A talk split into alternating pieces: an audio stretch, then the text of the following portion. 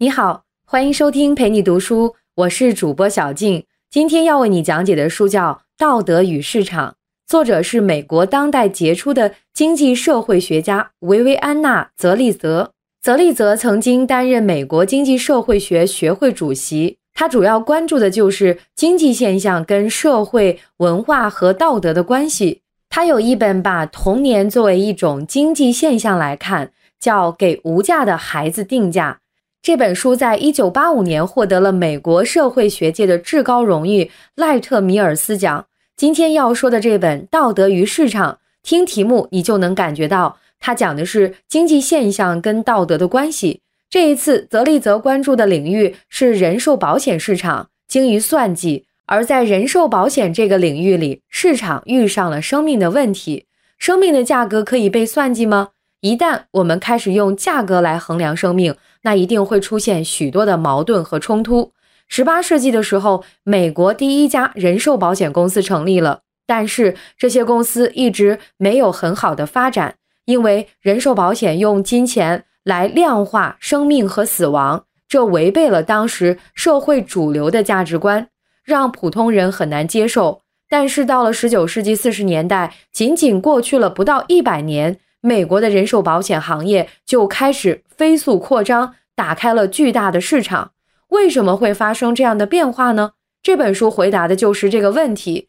十九世纪美国保险业的腾飞虽然是一个经济现象，但是泽利泽关注到的却是其中的社会因素。人寿保险让人们不得不开始用金钱来量化生命和死亡的价值。人对生命和死亡这个本质问题的观念也因此发生了巨大的变化，而生命和死亡观念的转变又反过来影响了人寿保险市场。接下来我会分为三个部分来讲一讲这本书的观点：第一，人寿保险一开始为什么会遭到抵触；第二，人寿保险的市场是怎么打开的；第三，在人寿保险这个领域里。道德和市场的矛盾最终解决了吗？好，接下来我们先来看第一个问题：人寿保险刚刚出现的时候，激起了什么样的观念冲突？从世界范围来看，十八世纪的时候，人们就已经接受了活险之类的保证财产的险种，提前花一些钱买个保障，以减少未来更大的损失。这听起来就是合理的选择。但是，保障人生命的险种，人寿保险却发展的很慢。当时的人们非常抵触人寿保险。十六和十七世纪，大多数欧洲国家认为人寿保险既不合适也不正当。荷兰、瑞典和法国都颁布过法令，规定人寿保险是非法的。当时只有一种人会上人寿保险，那就是黑人奴隶，因为在当时的人看来，奴隶也是一种财产。对他们来说，给奴隶买人寿保险跟买财产险的逻辑是一样的。那为什么会这样呢？当时法国一位法学家波蒂埃的话很有代表性。他说：“一个自由人的生命是不能估价的。”他的意思是，人的生命不能作为商业标的。如果把生命作为商业投机的目的，是非常可耻的行为。根本上来说，这种看法来自西方文化中一种根深蒂固的观念：人的生命有一种神圣本质，而市场是世俗生活的一部分。神圣的生命和世俗的市场，这两者是相悖的。社会学的奠基人图尔干就说过：“神圣和世俗是绝不能混淆在一起的，二者甚至不能相互接触。所以，生命是无价的。功利的对待人的生命是不道德的。无价的东西只有以赠送的形式交换，人们才能接受。打个比方，一直到现在，献血和器官捐赠都是高尚的行为。”但是反过来，如果是卖血和买卖器官，那很多人就不能接受了。你可以这么理解，在十九世纪初以前的美国，买人寿保险和买卖器官属于同一类行为。人们会有这样的观念呢，主要有两个原因。首先是宗教。十八世纪的时候，美国虔诚的基督教徒连人口普查都不能接受，因为他们认为人口普查是去打探上帝的秘密。圣经里写过，大卫王无视古代禁忌，下令开展了一次人口普查，结果灾难性的瘟疫就降临到了以色列人身上。不光是基督教，其他宗教也有类似的观念。直到今天，人寿保险在沙特阿拉伯依然得不到法律的认可。除了古老的宗教教义之外，其实还有一个因素，那就是社会思潮。法国的博迪埃说过：“自由人的生命不能估价。”这句话时，正是启蒙时代，人的地位被提升到了前所未有的高度。当时流行的观念是，人的理性有无限的潜能，人的价值也是无限的。人寿保险的出现，就是在公然挑战这种根深蒂固的主流观念。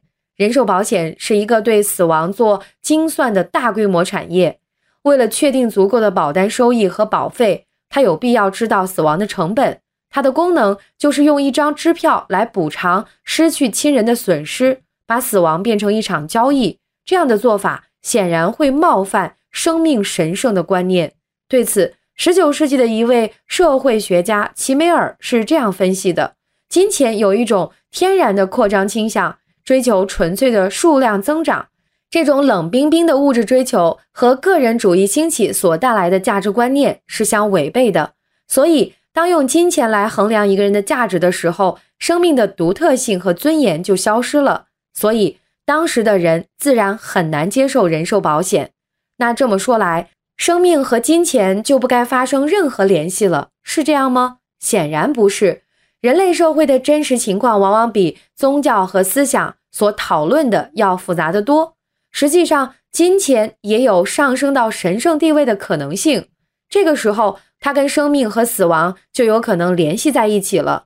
用泽利泽书中的话说，就是令人堕落的金钱也可以赎回人性。金钱能够获得神圣的地位，关键在于金钱的象征性。你想想，“价值”这个词，它的字面意思是跟金钱挂钩的，但是有价值其实也可以用来形容思想观念的力量。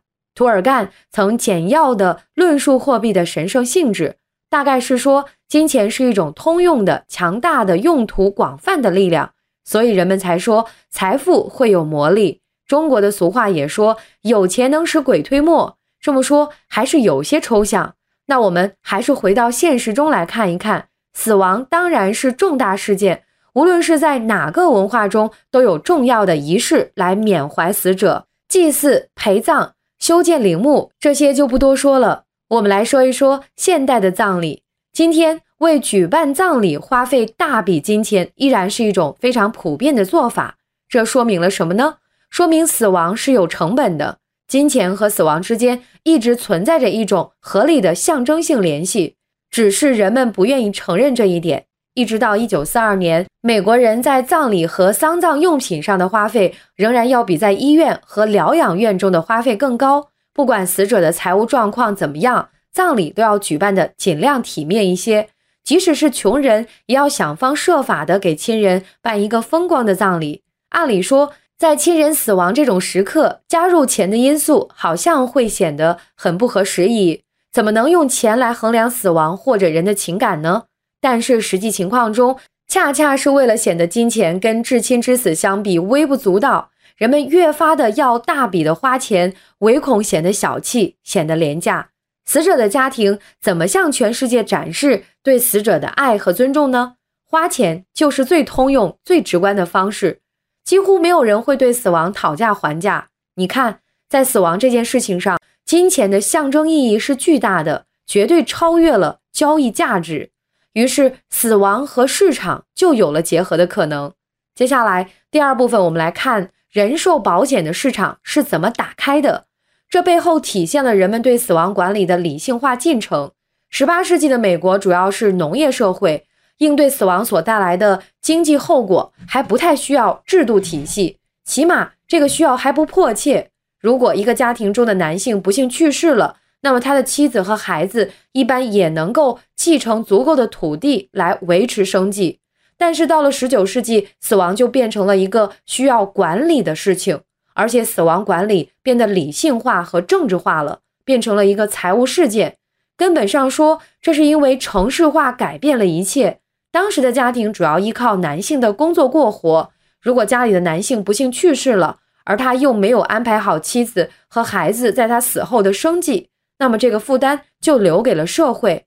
所以，管理好自己的死亡成了一个人社会责任的一部分。什么叫好的死亡，也就有了新的含义。死亡是一个人的人生尘埃落定的重要时刻。关于好的死亡应该是什么样，大多数社会都会有一些通行的概念。比方说，我们都会被人固有一死，或重于泰山，或轻于鸿毛，这就是对死亡的一个典型评价。死是有高下好坏之分的，战死沙场就是比较高贵的死法，横尸街头就是比较不幸的死法。在中世纪的西方，临死的人应当躺在卧室里。牧师、医生、家人和邻居都围绕在他的身边。最后关头，他总结一下自己这辈子，原谅他的敌人，祝福他还在世的亲友，忏悔他的罪过，并从牧师那里得到最终的宽恕。这就算是善终。这个场景我们也经常在电影里看到。那么，十九世纪以后，善终有了什么新的含义呢？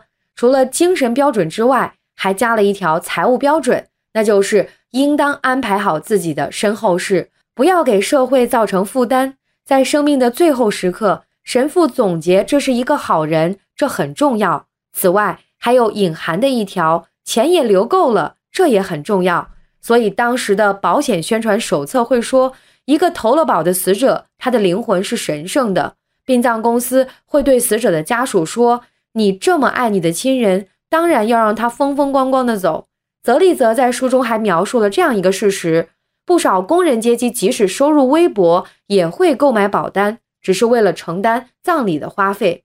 这有点像是小说《麦琪的礼物》的死亡番外篇，亲人之间收获了很多很多爱，殡葬公司和保险公司则分到了钱，皆大欢喜。美国的人寿保险公司能够打开市场，飞速扩张，靠的就是这个隐含的善终标准。保险手册的宣传效力当然有限，更重要的是，报纸上的布文和牧师的宋词也会一遍遍提醒活着的人，什么样的行为是好的，什么样的行为能够被一个特定的社会系统所认可。死亡的社会效应就在于它能够帮活着的人确立一定的社会价值。所以，人寿保险一开始打开市场，其实是依靠了宗教的力量。对。就是一开始对它形成巨大阻碍的宗教。很长时间里，美国人并没有把人寿保险当成一种商业行为，而是把它看成一种情感制度。一旦保单生效，它就拯救了无数的孤儿寡母；如果保单没有生效呢？它依旧能够给投保人创造一个爱护家庭、对社会有责任感的好名声。那这样的情况下，谁最适合推销人寿保险呢？答案是。神职人员，当时给人推荐保险的不少都是神职人员。当时有一本叫《天主教世界》的刊物，曾经这么写：购买人寿保险是履行对上帝和家庭的责任的现代方法。可想而知，当时保险推销的说辞也不会有什么经济术语，而是充满了各种宗教术语和圣经里的话。保险公司的这种道德说教式的推销策略。一直持续到了十九世纪七十年代左右。不过，用我们二十一世纪的眼光来看，这些现象看上去好像有点可笑，起码是不理性的。但是，要说它的本质，其实那正是死亡管理的理性化进程。随着美国社会从农业社会向工业转型，死亡管理的理性化也悄然发生了。比如，十九世纪初，美国出现了专业操办葬礼的公司。而本来临终的护理和照顾，还有身后事的处理，都是由邻居和亲戚完成的。再比如，人们对于写遗嘱也更加认真了。多数人在死亡前会起草一个格式化的遗嘱条款，写得清清楚楚。这种方式在十九世纪变成了一个高度结构性的个人财产规划系统。人寿保险的发展也是这个理性化进程中的一部分。人寿保险公司的出现，表明家庭的功能发生了变化。对寡妇和孤儿的照顾，以前是社区的责任，之后却被界定为核心家庭的义务，而且履行这种义务还需要依靠专业人士的帮助。至于保险由谁来卖、怎么卖，用我们现在的话说，只是和用户的交互界面的差别。历史也证明了，一八七零年以后，人寿保险放弃了道德说教，开始采用商业公司的方法，宣传里开始出现。降低费率和分红这样的词，这又是一个什么样的时间点呢？差不多就是南北战争结束后，美国工业起飞的时候，一个新的工业时代到来了。美国发生了大范围的人口流动，他们离开故土，来到城市里，原来祖祖辈辈的社会结构被打散了。同样，风险也慢慢成为美国经济体系中不可或缺的一部分。哪怕是对死亡的风险管理，也逐渐变得不那么可怕了。人类的生命价值从此有了深刻的经济意义。死亡这个事件意味着经济能力的终结，就是不能再工作、赚钱和消费了。从这个视角来看，疾病是生命价值的折损，而意外死亡就是不必要的财产浪费。生命价值里的“价值”二字不再屏蔽它的字面意义了。那么，保险公司不再拧巴了，上帝的归上帝，保险公司的归保险公司。是不是说，从那以后到现在，道德与市场的矛盾已经被人们抹平了呢？第三部分，我们就来讨论一下这个问题。问题一出来，你应该就知道答案了。如果我现在对你说，你存在的意义就只在于继续赚钱，为社会创造经济价值，这你能接受吗？估计够呛。泽利泽这本书重点其实并不是十九世纪美国保险业解决了一个什么问题，而是提醒我们，道德和市场之间永远存在着强力的联系和难解的矛盾。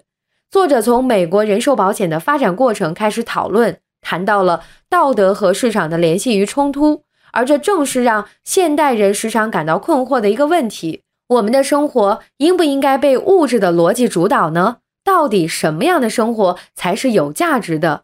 最初提出这个问题的人是近代西方古典政治经济学奠基人、十八世纪英国最著名的道德哲学家和经济学家亚当·斯密。所以这个问题也叫亚当·斯密问题。